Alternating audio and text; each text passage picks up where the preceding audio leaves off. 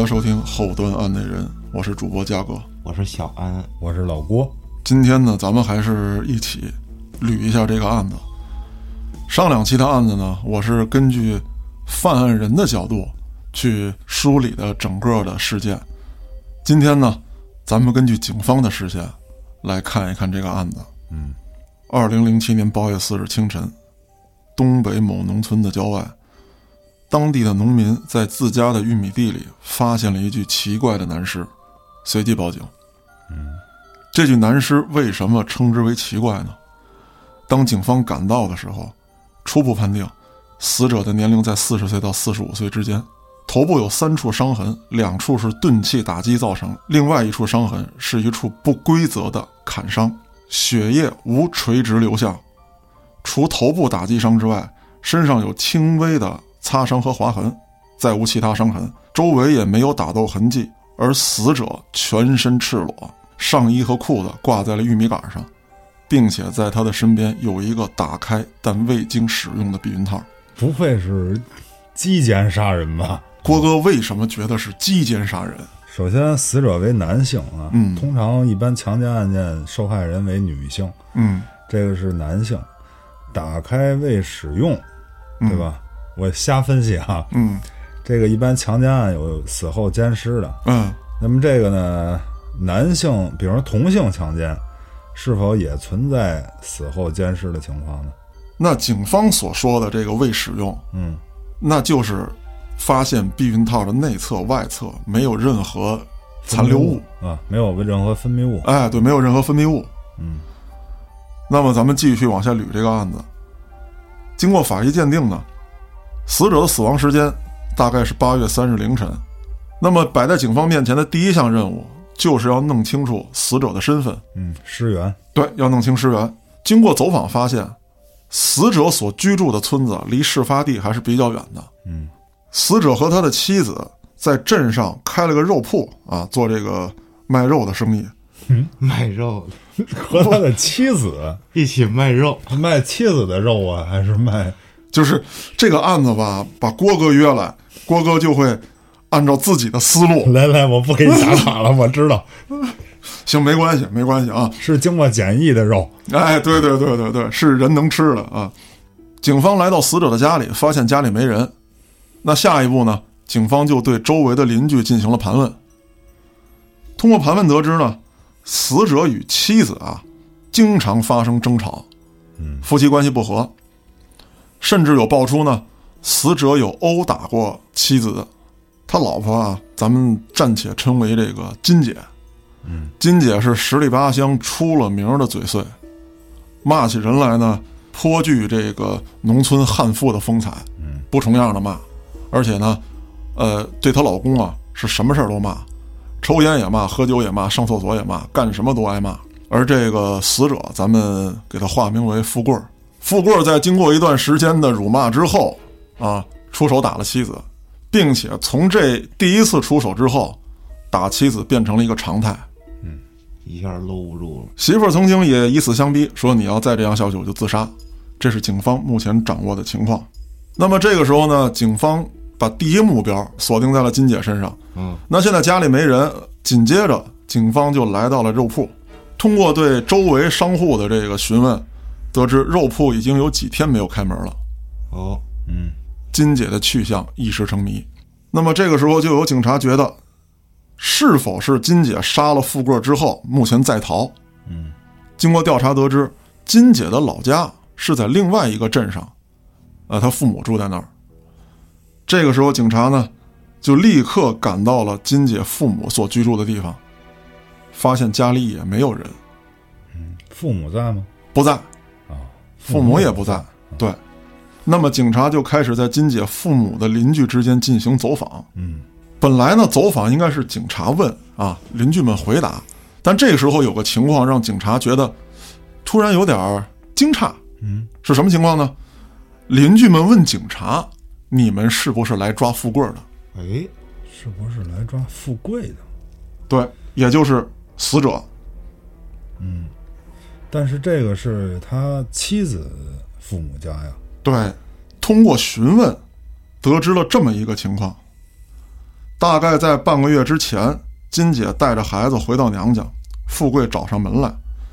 先开始呢是听见金姐骂街，嗯，啊，很简单了，这个肯定骂的是富贵。随后呢，听见了打斗的声音跟孩子的哭声，接着突然就安静了。当天晚上，邻居不知道发生了什么情况，啊，也没人出来看，嗯家里打架也不好参与。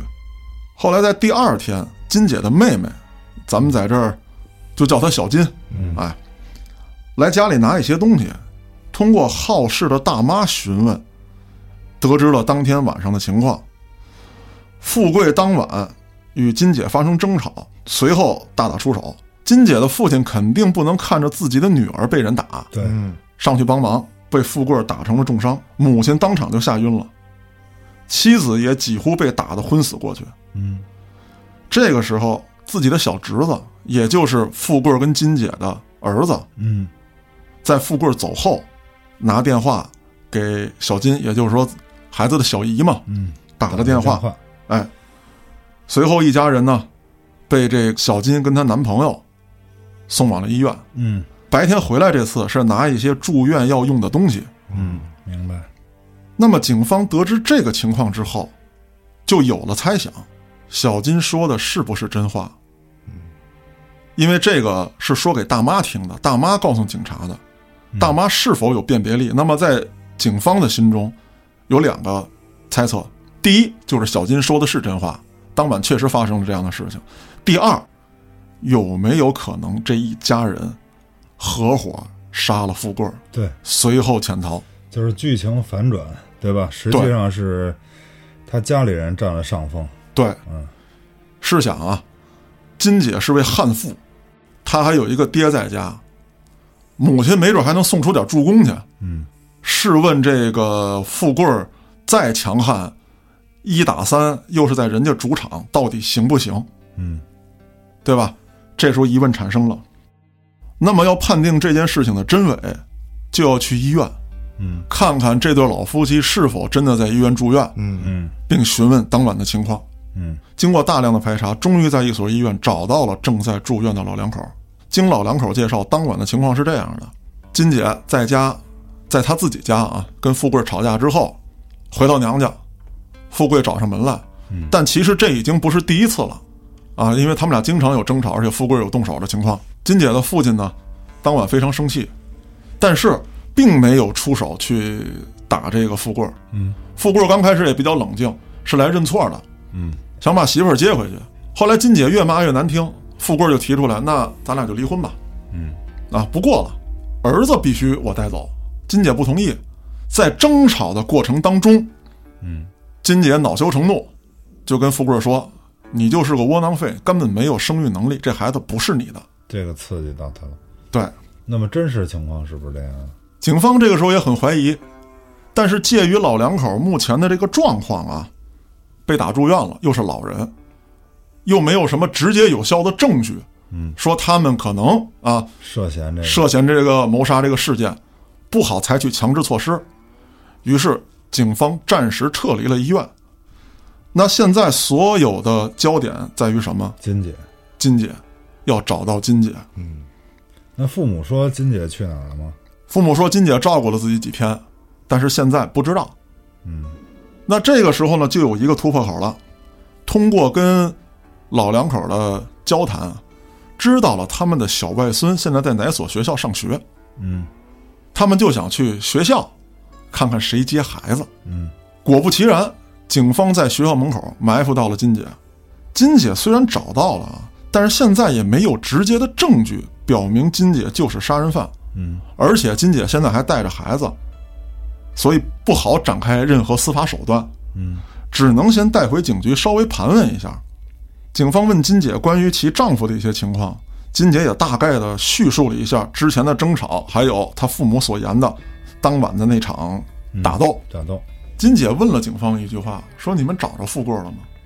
这个时候警方就有怀疑了，说：“我们没跟你说富贵失踪了，或者说有什么其他情况，为什么你要问我这句话？”当然，他可以说了，你来找我了解那晚上的事情。那如果仅仅是一个家庭内部矛盾的斗殴嗯，啊，那么牵扯不到警察，对对吧？首先我们打架没有人没没报警，嗯对？吧？邻居也没有报，对吧？而且你要报的话，你是应该当时出警的，哎，对，对吧？那么现在你来问我，呃，那晚上的事情，对吧？嗯那势必那晚上呢，有一个当事人应该是出事儿了。嗯，金姐也是这么回答的。嗯这句话呢，也让警察没什么可说的。嗯哎，金姐的回答当中呢，也非常的从容，大概呢就跟郭哥刚才表述的差不多。而且在八月三日晚上，也就是说在死者死之前，嗯，吵了架，吵架还是还要靠前，嗯只是说在死者死之前，嗯金姐出现在了医院，干嘛去了呢？给父母送吃的，嗯呃，送了一些这个衣物。但是由于过了探视时间，她没能见到父母，把东西交给这个值班护士，嗯自己就离开了。也就是说呢，在这个作案时间上面，嗯金姐不满足。那有没有可能这金姐她妹妹长得跟自己很像，或者什么冒充的去的那这个时候就是涉案的这位小金的事情。啊？嗯警方也一定会找到小金。哎，警察给小金打了个电话，说现在你姐姐在公安局，嗯你来把孩子接走。那么在这个阶段呢，警察也跟孩子聊了几句，哎，得知了一些情况。听孩子讲呢，富贵这个人啊，没有什么恶习，就是爱喝酒，脾气比较大，人挺急躁。这有点像我呀，那你以后要小心了啊，我不能找一嘴碎的老婆，容易搂不住是吧？容易被人弄死。对，总体来讲呢，富贵还不错，家里的钱呢全都给金姐，嗯也特别能干。肉铺做生意啊，还是说这个家务劳动，家里家外的，富贵干的都比较多。孩子也表示啊，自己妈妈呢天天骂爸爸，干什么都骂。在肉铺做生意的时候，嫌她手脚不麻利，干活慢，有时候切肉呢切不准。丈夫一个人在这个肉铺经营生意，金姐主要在家带孩子。嗯，因为这一情况呢，两个人的关系反倒恶化了。富贵觉得自己干活多，主要挣钱养家；金姐呢，觉得你把家扔给我一个人了。两个人吵架频发，而且说话越来越难听。孩子讲啊，有一次金姐就跟富贵说：“说你是你妈乱搞出来的野种，所以当年你爸才跑了，你就是个没用的东西。我操，这孩子多大呀？”孩子上小学，学是吧？对，警方呢通过一些其他的渠道啊，了解到了这一情况，因为在户籍那儿是可以查到的。金姐是二婚，富贵是她的第二任丈夫，但富贵自己是头婚。嗯她的第一任丈夫啊，就是金姐的这个第一任丈夫，除了打牌喝酒啊，什么活儿也不干。那这富贵还不赖呢。是啊，把家里钱输光了，房子也抵出去了。这个时候，金姐把胎剁了，嫁给了比自己大七八岁的富贵。富贵小时候啊，父亲确实跑了，富贵就自小跟母亲一块长大。每次金姐啊，都把这个特别戳心窝的这话拿出来说，嗯，啊，骂得他非常难受。就在这个审问过程当中，小金来了。小金进到公安局之后，第一件事儿并不是把孩子接走，嗯而是说：“我来自首。”哦，我姐夫是我杀的。嗯，那这个时候你来自首了，说自己是杀人犯，那就甭说了。啊，呃对，那肯定叫盘问了，盘问了另外，对你说一下作案细节呗，包括对作案工具是否跟身上的吻合，时间，对吧？哎，对，先说的是那天在他们家打斗这件事儿。嗯说为什么打斗？在事发之前，也就是说在他们家打架之前，有这么一次，也是姐姐跟姐夫吵架。嗯他得知消息之后呢，去劝架。劝架的时候呢，姐夫啊就被金姐轰出来了，说你给我滚，摔门而走。他呢，小金呢，以着这个劝架的目的啊，想把姐夫拉回来。嗯而姐夫喝了酒，说在这个过程当中啊，也就是说借助拉扯，嗯，姐夫有一些动手动脚的行为。嗯，有一些更为细腻的动作。哎，对了，当时他以为姐姐没看见，所以他也没跟姐姐说。姐姐在窗户里头，其实大致的看见了这样的行为，啊，嗯只不过当时那个状态啊，一个是拉拉扯扯，再有一个天比较黑，具体是不是这样，嗯，他自己也不敢肯定，看得很模糊，很模糊。但是在这个父母家吵架那一天，金姐因为气比较上头，就把这件事说出来了。这时候，自己的父亲才极其愤怒，跟他动了手。嗯，之后，小金就一直想为姐姐、为爸爸报仇。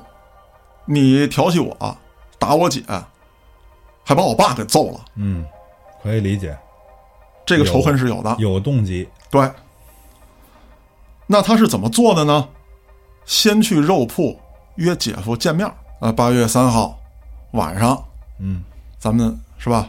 嚼冰糖，哎，嘎巴嘎巴嚼冰糖，咱小树林儿，哎，玉米地啊，钻一下子。哎哎，我满足你的要求，但是你得答应我，以后跟我姐好好过日子。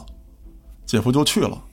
小金说呢，他先诱骗姐夫脱下衣服，然后对其呃头部进行了打击。暂时能够解释避孕套的事情，对吧？嗯嗯就是说，呃，那咱俩说好了嘛，即将要进行性行为，这会儿有可能呢，但人家肯定是比较注重卫生的啊，还是有套的。人家把套拆开，正要戴没戴的时候，头部被遭受打击，所以现场会遗留一个拆开而没用过的避孕套。从这点上说是合理的。嗯，小金也说准了事发地点，也就是说发现尸体的位置，嗯时间上也吻合。但是这个事儿，警方依旧找到了疑点。哦，嗯，我先说一个啊，嗯当时呢，你在一开始讲这个案情的时候啊，那么发现身上是两个钝器伤，嗯对吧？一处砍伤，嗯那么细节我不知道啊，就是说，如果这两种伤不是同一凶器所为，嗯那么正常理解的话，这个案子不是一个人做的，应该是多人作案。因为一般不存在一个人手持两种凶器对一个人行凶，双辉战士啊，不太可能。对，双修了，还有一个，咱们在这起案件的一起初就交代了死者当时的状态，有这么一句话啊，我不知道你们俩还记得吗？血液无垂直流向，嗯，也就是说，他的血液并不是从脑袋往地上这个方向流的，往天上喷的是吗？不是。如果人在站立的时候被击中头部，那血肯定是向下流的，也就是向地面方向。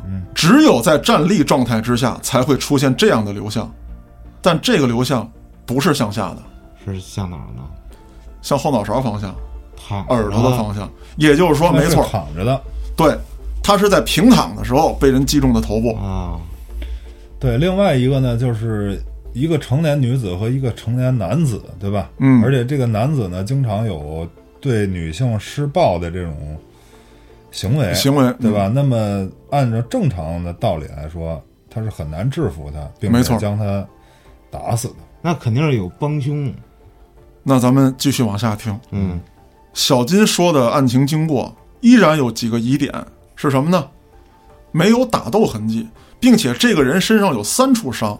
嗯，那好，第一次被打击之后没死，那么我对他进行第二次打击，这是一个常理状态下的，嗯嗯，对吧？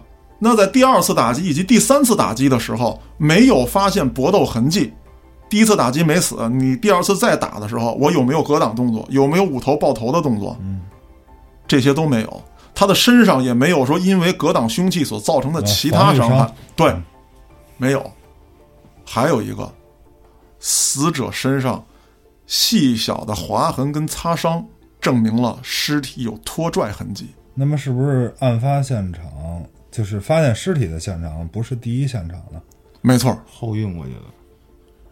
警方可以判定这是一起抛尸案，嗯嗯，也就是说，绝对不是小金把他诱骗到玉米地。按照小金自己说的，什么怎么先勾引他啊？趁他像郭哥刚才也描述，趁他拆避孕套的时候我不注意，咣叽给他一下，并不是这样的，很多条件都不吻合。警方扣押了小金，并且继续审问金姐。金姐知道自己妹妹被警察扣了之后呢，就哭起来了，说这事儿跟我妹妹没关系。八月三号晚上，是我偷偷回家，趁丈夫喝多了酒之后，用锤子打击头部，将富贵打死，然后跟妹妹还还有妹妹的男朋友一起实施了抛尸，随后自己跑到这个医院制造不在场证明。嗯，但是在被问起抛尸地点和抛尸情况的时候，金姐的叙述与现场情况不符，而且时间上对不上。凌晨死亡时间啊，富贵的死亡时间是凌晨，而不是金姐所说的当天晚上。嗯而且当天晚上，金姐又确实去了医院，时间上都是有冲突的。也就是说，在死者死之前的几个小时，很短的时间之内，金姐就出现在医院了，与死亡时间不符。那么可不可以这么理解呢？嗯，就是如果审问一个人，他什么都不说，这是最难办的。对，他只要说了，就会有漏洞，没错对吧？要不然是真的，要不然是假的。那么咱暂且相信他说的是真的啊。呃，我推断啊，有可能是他拿斧头打击了这个她的丈夫啊富贵，嗯并自认为已经打死了。嗯然后呢，让他这个妹妹妹夫去抛尸，嗯自己呢为了洗脱罪名，留下不在场的证明，嗯对吧？然后两个人去了，在抛尸地点发现尸体尚未死亡，嗯哦，对吧？又对其进行了第二次打击，所以嗯留下了与第一次截然不同的伤口类型。专家啊！不得不佩服郭哥的犯案能力。那好，咱们继续往下听，看看是否与郭哥判定的一样。案件发展到这儿，又牵扯出来一个人物，小金的男友。嗯，警方随后很快找到了小金的男友，而另一组侦查员也来到了金姐家里，在金姐的家里发现了未处理干净的血迹。嗯嗯，也就是说，可以现场，第一现场可以判定了，这是第一现场。嗯啊，而且很有可能也确实是金姐所说的那样，自己用锤子给他砸了。嗯，但是是否是他砸的，对，还是说另有其人，对吧？而且现在凶器是不是都没没出现呢？嗯，凶器现在没找到。但是这个这个凶器啊，以我感觉应该去问金姐，对吧？既然是嗯你说你用这个凶器实施的犯罪，那么实施犯罪以后，你把它丢弃到哪儿了，对吧？对你应该提供这个。呃，另外一个就是说，如果找到作案凶器或者没找到，也可以说模仿，比如说这个金姐的身高，嗯包括这个这个富贵的身高，对吧？你的力度还有你的高度是否能够造成这个伤口的形成，啊对这些都是警察在办案当中必须要做的功课，或者说硬件条件。对对对，这些证据是最可靠的，嗯而不是人说的话。郭哥刚才分析的特别到位，咱们结合疑点来看啊。第一是死亡时间嗯啊，金姐去医院的时候，富贵其实没有死，嗯对吧？第二就是那道不规则的砍伤，嗯显然不是锤子能造成的。而这个时候，妹夫也被带到了现场，嗯说了一下这个犯案经过，基本上与金姐所叙述的如出一辙，并且说出了金姐所没说清楚的抛尸地点的问题。那他是跟那个小金应该是全程跟着的。那么我觉得还有一种就是那个不规则的伤口到底是用什么凶器造成的？如果他抛尸用的是汽车，对吧？嗯，我我不知道你他抛尸用的是什么啊？如果是用汽车拉来的，那么这种工具会不会是随车的一种工具？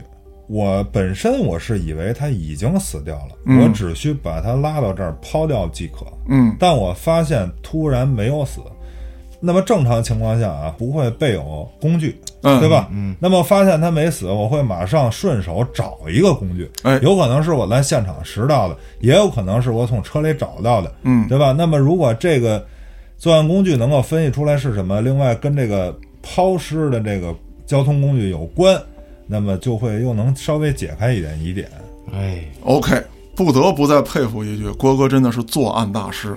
这个节目找郭哥来真的是太对了。谢谢。那这个咱们得说一下，是不是郭哥分析的这样？小金的这位男友啊，咱们也给他取一个代称吧，咱们就叫他永强。乡村爱情嘛。啊，东北那嘎达事儿嘛。嗯，这个永强虽然说叙述了整个过程，嗯，但他依旧解释不清楚那道不规则的伤口是如何造成的。嗯，那这个时候三个人都已经归案了，嗯而且心理防线几乎都被突破了。嗯，他们为什么要故意隐瞒呢？到底是谁隐瞒了？这仨人就对不上。对，大致与事实相符，嗯但是仍有很多细节对不上。嗯警方就把永强当做了突破口。嗯，很有可能两个姐俩之间互相包庇隐瞒。嗯毕竟从亲缘关系上来说，永强目前还是个外人。对，嗯警察当时就明确的告诉他，金姐在家用锤子击打富贵儿的时候没有造成死亡，而你是抛尸人，嗯死亡的时间其实与你抛尸的时间更为接近。嗯，也就是说，富贵儿是你杀的。哎，嗯，那我觉得呢，那个应该是故意杀人未遂，对对吧？我是目的是想将他杀了，但是没有造成那个后果，嗯，而被后来的这个人给补刀了。爱补刀。对啊那这个时候永强一下心里就崩溃了，嗯说不是啊，说这个我当时什么都不知道，嗯。是这样的，我在凌晨接到了电话，小金哭着特别伤心，跟我说出事儿了。嗯，我嫂子啊，呃把这个打死了。对，如何如何，现在他骑着一辆电动三轮儿，拉着这个富贵的尸体，有把铲子要去给他埋了去。那警方立刻调取了八月三号以及八月四号最近这两天他们三个人之间的通话记录，发现了什么呢？八月三日的晚上，金姐给小金打过电话，嗯只有这一通电话。小金呢，在晚上这个时间段之内，也是只有跟金姐这一通电话。嗯在凌晨的时候，也就是说接近死者死亡时间的这个时候，小金跟永强有一通通话，嗯而且这两个人在这个时间段也只有这一次彼此之间的通话。嗯经过反复的收集证据，对犯案嫌疑人进行盘问，知道了整个过程。小金隐瞒了事实真相。金姐趁着富贵喝完酒睡着了这个阶段，确实用锤子击打了富贵的头部。嗯金姐认为富贵被自己打死了，嗯想跟妹妹一起去抛尸。妹妹给她提出个主意，说：“你帮我把她架到这个电动三轮上，你就可以去伪造不在场证明。对，咱们速度快一点，嗯，来得及。”就在抛尸的过程当中，富贵醒了，小金特别害怕，于是拿起了本来准备挖坑埋他的那把铲子，嗯砍了他的头部。而这个时候，他由于害怕，又不知道下一步怎么办哦，他给永强打了电话，问这个事儿怎么办。也就像永强所诉说的一样，哭着把他叫过来。但是永强并不知道小金在这时候补刀了，嗯于是永强帮助小金一起伪造了这个看似有奸情的这个嗯，嗯凶杀现场。嗯啊，这就能解释那个连套了。嗯由于这么一来二去，这一折腾，天可就快亮了。嗯如果再按原计划一样，开着这辆电动三轮跑到所谓的荒郊野岭挖坑抛尸，很有可能被人看见。嗯哎，于是说，永强想了个办法，嗯就在就近的这个玉米地伪造了一个所谓这个，奸杀现场。哎，啊他是要对女性呃实施强奸，然后女性反击把他杀死。嗯，他认为避孕套可是可以体现色情的一啊，个对对，但这件事儿恰恰弄巧成拙了。对，强奸案几乎很少涉及避孕套，对吧？对，被强奸，犯不会自己带，对啊，被强奸者，尤其是在农村，女性也不会有这种意识，嗯，对吧？况且这个避孕套是没有使过的，对，那么就是一个掩饰的工具而已。啊，此地无银三百两而已。那案件到了这一步，就已经彻底真相大白了。我在梳理这个案件的时候，起先是觉得殴打媳妇儿这件事儿啊，嗯怎么也说不过去。最终，富贵儿给自己招来了杀身之祸。嗯，我呢也把它看作一个受压迫女性的反击、对，其实就是一种复仇。复仇。但是仔细分析这个案件，我又看到了一点：金姐无数次的在戳富贵的软肋，并且在争吵之后还说出孩子不是你生的。嗯可能在富贵心里，金姐已经把自己杀了无数次了。嗯，到底哪个伤害更大？是身体上的还是心灵上的？我相信两个人之间这种彼此的折磨，早就已经不是第一次了。彼此受到的伤害都非常非常大，杀人肯定是要被判刑的，对，打人、家暴也是要承担法律责任的。但这一切的根源是什么？如果金姐能有一次闭嘴，或者说富贵能有一次停手，嗯，这个事件不会发展到这个阶段。不会升级到这个层面。，对，但是我觉得有这么一事儿啊，嗯，这孩子他到底是不是这富贵儿的呀？确实是富贵的。哦，因为呢，根据警方的各方调查啊，并没有发现金姐出轨的迹象。呃，用这个孩子跟富贵做一个 DNA 认定就行了。哎呦，你要说这说这孩子不是，这俩是吵架，可以理解。但是你说，操，何必呢？就这是的，话，就是一句气话。对吧？金姐当时确实说了一句气话，何必呢？哎呀，她就是为了发泄自己的情绪而不管不顾了。事情发展到这一步，咱们不去讨论谁对谁错，我相信咱们的听众心里都会有评判。嗯，但最可怜的其实是这个孩子。哎，有一天他长大了，知道这个真相，自己的亲生母亲是杀了自己的亲生父亲，或者说他想杀没杀成，被自己的小姨补刀弄死了。哎呦，真他妈乱！我操，这孩子得咋办？他以后会是什么样的一个孩子？那么今天的这个案子呢，咱们就说到这儿。如果大家有比较好的案子想分享给我们，可以在微信公众号中搜索“后端组”来关注我们，里面有小编的联系方式。另外呢，如果想跟我们交流互动，也可以通过小编进我们的微信群。谢谢大家的收听，咱们下一个案子再见。